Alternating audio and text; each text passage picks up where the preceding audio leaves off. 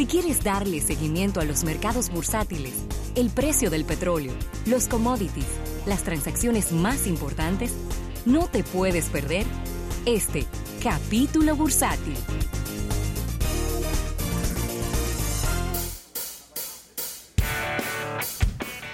Bien, dando las gracias a nuestros amigos del Banco Popular. Banco Popular, a tu lado siempre. Bueno, y amanecieron los índices bursátiles a la baja, Rafael, en el día de hoy. 51 centavos. eh, bueno, esto es el petróleo, ¿no? Eh, los índices bursátiles también. Pero bueno, ¿cómo es la cosa? Índices bursátiles cayendo 0.12%, el Dow Jones, 0.17% el Standard Poor's 500 y el Nasdaq un 0.29%, es decir, que arrancan la semana ahí con un ligero eh, revés. El Dow Jones está en 26.381, mientras el Standard Poor's 500 en 2.902 y el Nasdaq 7.961. Eh, ha habido algunas, algunos datos sobre las ganancias de los principales bancos que pues no han sido positivos para este inicio de semana. También están cayendo los precios del petróleo. El petróleo Buenas eh, noticias. de West Texas cae 54 centavos y se coloca en 63 dólares con 35 centavos el barril. Esto es un 0.85% de caída.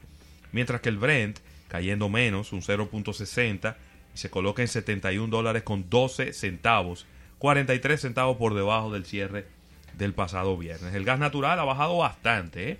está en 2 dólares con 60 centavos el metro cúbico, mientras que el oro cae 2 dólares con 36 centavos y está en 1.288 dólares la onza de oro. Así que un inicio de semana ahí como un poco eh, turbulento y tambaleante, pudiéramos decir, para los principales índices bursátiles y también para el precio del petróleo. Mire, el presidente Trump no Mm. termina de sorprendernos, ya que él está emitiendo unas declaraciones donde dice, y siguiendo con esta telenovela que le hemos dado bastante seguimiento de la marca Boeing, que Boeing debe de arreglar algunos aspectos, y aquí el presidente Trump se consagra como un experto en marketing para dar estas recomendaciones, porque es la primera vez que yo veo que un presidente de un país le dice a una marca que debe de cambiar el nombre de la misma, ya que él está sugiriendo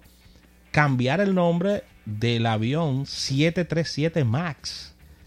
Es decir, sea, me- eh, no deja de sorprenderme el presidente Trump. no. Él dijo, mira, hay que arreglar algunos aspectos y entre los aspectos que hay que arreglar es ese nombre hay que quitárselo y ponerle otro. No está muy fuera de, No, no, no. de, de- de- del enfoque él. No, pero que. Pero acuérdate, mira.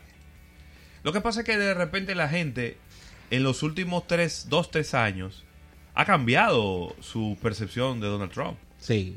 Pero Donald Trump es una, es una hechura del marketing. Sí.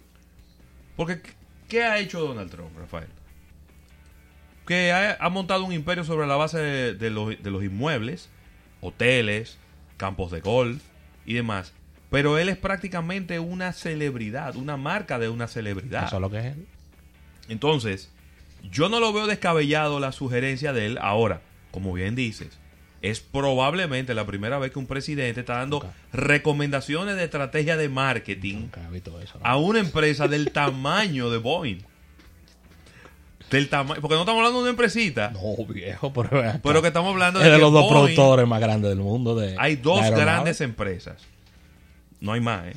Hay dos empresas grandes que fabrican aviones en el mundo.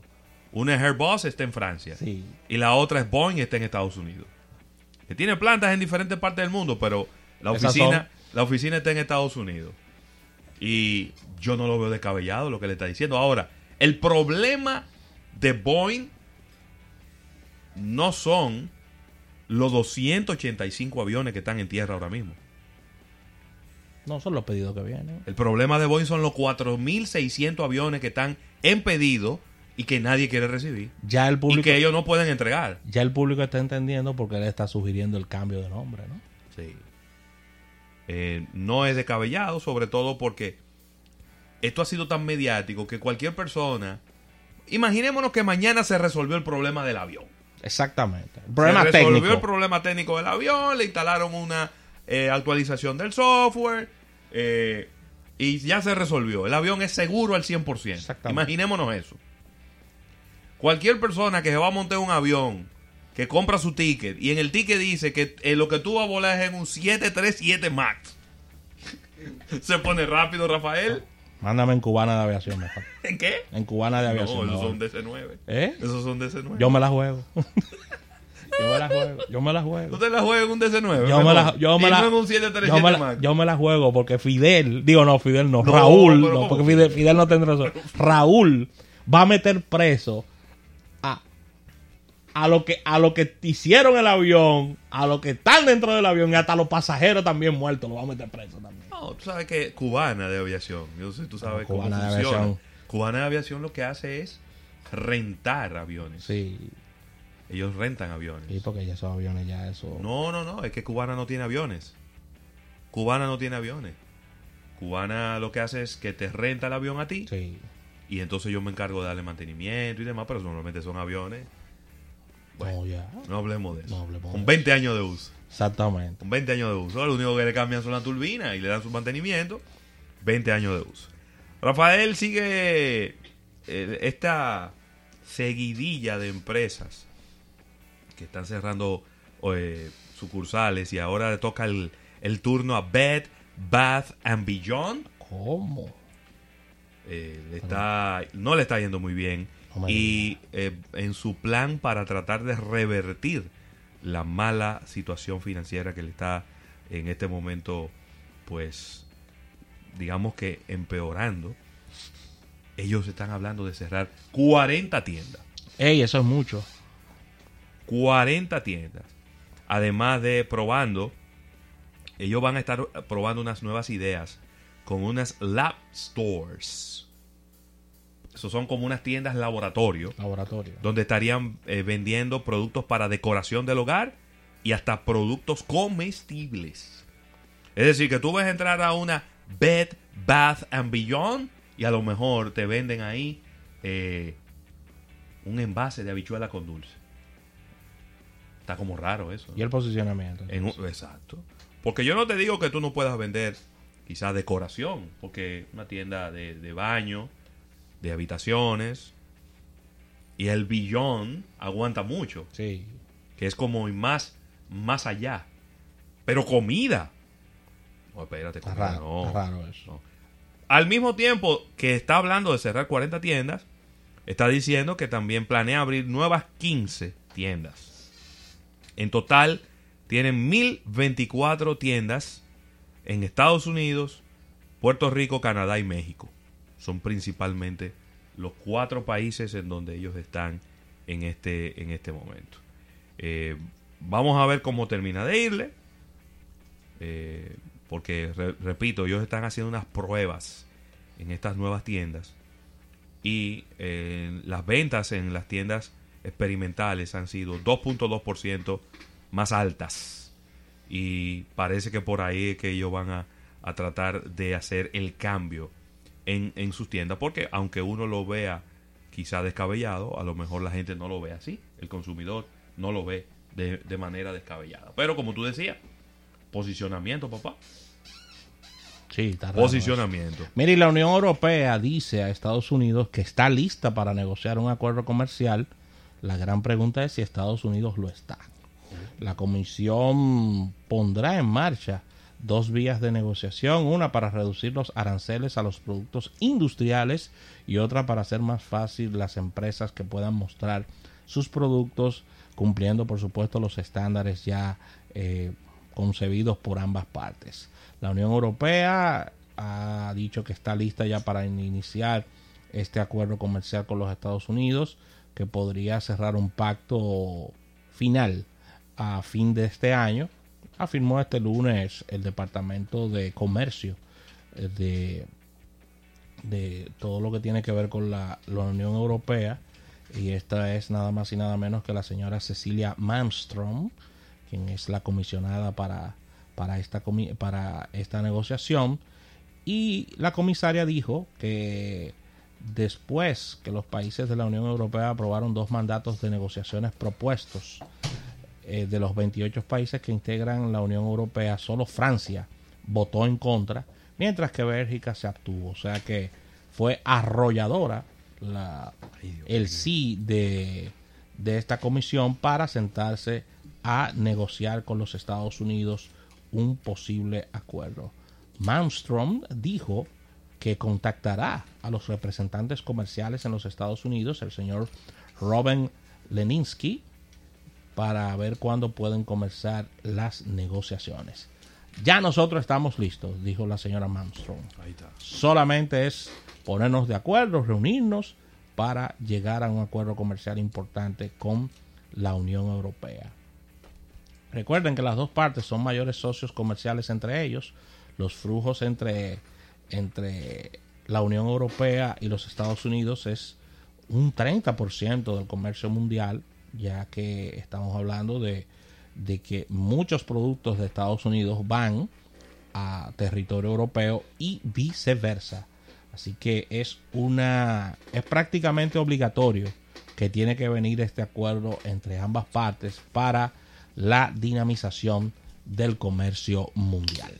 Sí, señor. Y mira, Rafael, buenas noticias, aunque después le voy a tratar de buscar un pero, pero mientras tanto, la llegada de turistas a República Dominicana creció un 4.6% en el primer trimestre del año. Buenas noticias. Esto informó el Banco Central de la República Dominicana en el informe que hace eh, pues cada mes. Eh, nuestro país recibió por la vía aérea un millón 876.144 pasajeros extranjeros y dominicanos no residentes. Ok. Es decir, 81.823 pasajeros más que en el mismo periodo del año anterior. Al sumar los viajeros residentes, pero como, ah, los que viven aquí, que viajan y van, ok. 2.033.000, lo que es un incremento del 4.5 en comparación con el año pasado.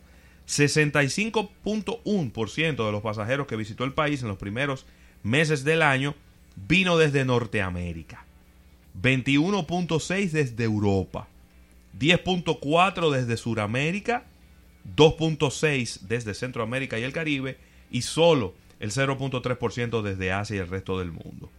Estados Unidos aportó el 40.9% de los extranjeros que visitaron el país en los primeros tres meses del año, mientras que el flujo desde Centroamérica y el Caribe tuvo un incremento del 2.4%, Suramérica registró una disminución del 3.2%, principalmente por las bajas desde Argentina y Venezuela, que es cayéndose a pedazos, que está, sobre todo Argentina, ¿no? Sí.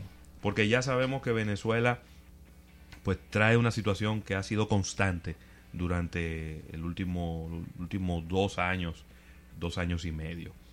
Eh, Vamos a ver. Europa, Europa, eh, hubo una disminución de un 4% por bajas desde Alemania, Suecia, Reino Unido, España, Portugal, Bélgica y Suiza. Esta situación fue compensada parcialmente por aumentos desde Rusia, Polonia, Ucrania, Italia y Rumanía. Sigue la tendencia de que casi el 65-70% de los turistas llega por el aeropuerto internacional de Punta Cana, en este caso fue el 66.4, el 14.5 por el aeropuerto de las Américas, 9.7 por el aeropuerto de Puerto Plata. Así que 4.6% y yo te diría que esos son números muy bajos para temporada alta. Muy bajos. Es verdad. Porque normalmente hablábamos, hoy, hablábamos de 7, de 8, de 9% de incremento. Y hablar de 4.6, estamos hablando de los tres primeros meses del año, enero, febrero y marzo, que son las temporadas más frías en el norte del, del, del planeta y donde los turistas salen de sus países Sí. para venir al Caribe a evitar un poco el frío. Esa es la temporada alta. Temporada alta no es verano. En verano hace calor en el mundo entero y Sí. la gente no necesariamente viene al Caribe a descansar. Entonces 4.6, lo voy a decir bien dominicano, me los hallo bajito. Está bajito eso. Me los hallé bajito el número. Pero incremento al fin. A mí lo que me preocupa de esto, Rafael, es que, por ejemplo, nosotros recibimos esta información. Como esta información llega del Banco Central, no trae un adendum. Porque si la información la mandara el Ministerio de Turismo, probablemente el Ministerio dijera qué se está haciendo para revertir lo que está ocurriendo. Porque si tú me dices, si tú me dices que está bajando la cantidad de personas que viene de Alemania, que viene de España, que viene de Suiza, que viene de Bélgica, algún plan debe haber para, para volver a retomar los volúmenes anteriores. Sí. ¿Qué se está haciendo? Rusia es uno de- desde hace más de un año, es uno de los destinos de donde más personas están viniendo. ¿Qué se está haciendo para que eso no cambie? ¿No? Ni hablar de Argentina y Venezuela, que creo que son cosas que son que no nos podemos controlar. Argentina- no podemos controlarlo desde aquí. Argentina estamos número uno en el tema de las de, de los de los honeymoons, es decir, de las cuando las personas se casan Luna de miel. de su luna de miel, estamos número uno en el caso de Punta Cana, pero con toda esta situación económica hay que ver qué están haciendo los argentinos. Si están, A lo si- mejor ni se están casando. a lo mejor ni se están casando, como bien dice Ravelo, es verdad, porque todo está cambiando allá adentro. Pero ven acá. Sí, porque no, no le sale rentable casarse. O, Son muchas cosas. o son muchas cosas, o les sale muy rentable casarse y lo que están haciendo es vaca- eh, vacaciones o, o honeymoons internos en, en, en Argentina. Así que, O en destinos que le quedan más cerca. o en destinos más barato, cercanos. Mira, Ravelo, y, Preocupante, preocupante. y, y ya para cerrar por mi parte, Ajá. la directora, gerente general del Fondo Monetario Internacional, Tu amiga Christine. Christine Lagarde, dijo esta mañana que lamentablemente Mm. no van a poder ayudar a Venezuela, en el caso del Fondo Monetario Internacional, hasta que ellos no definan quién es su presidente.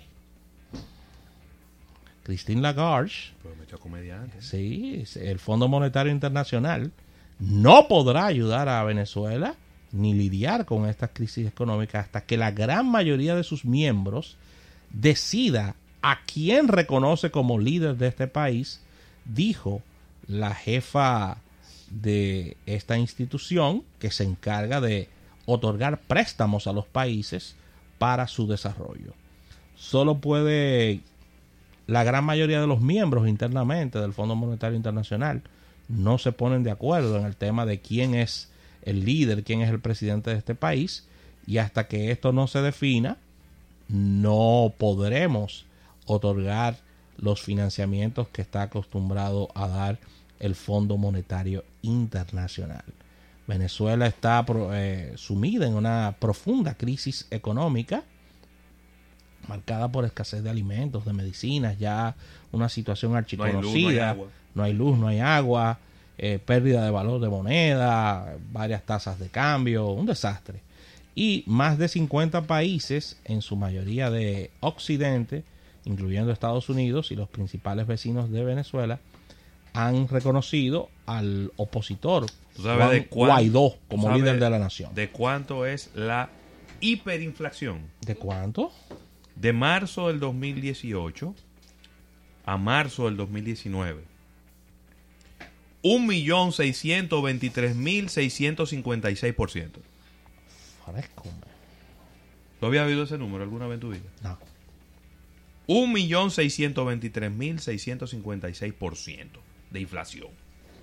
Por eso hiperinflación. Aquí está anunciando el señor Maduro que va a dar día lunes, martes y miércoles libre. Que la gente no vaya a trabajar. Que la gente no vaya a trabajar. Para que la Semana Santa sea Entera. entera santa. Es de que, que van a tomar esos días para ver si resuelven. Para reflexionar. No, no, no, para ver si resuelven. No, porque la reflexión. Yo creo que ahí se está reflexionando desde hace mucho, Rafael. Yo creo que sí. Venezuela se está reflexionando desde hace mucho. Yo creo y no que tiene sí. nada que ver con la Semana Santa. Yo creo que sí. Para ver si pueden resolver algunos temas con la transmisión de, energía, con el, el- el tema del, ¿cómo se llama? Del, del, del agua potable que, que llega a las casas y demás. Así que con esta Semana información. Santa, semana, se- semana completita santa para los venezolanos. Así que con esta información cerramos este capítulo bursátil dando las gracias a nuestros amigos del Banco Popular. Banco Popular a tu lado siempre.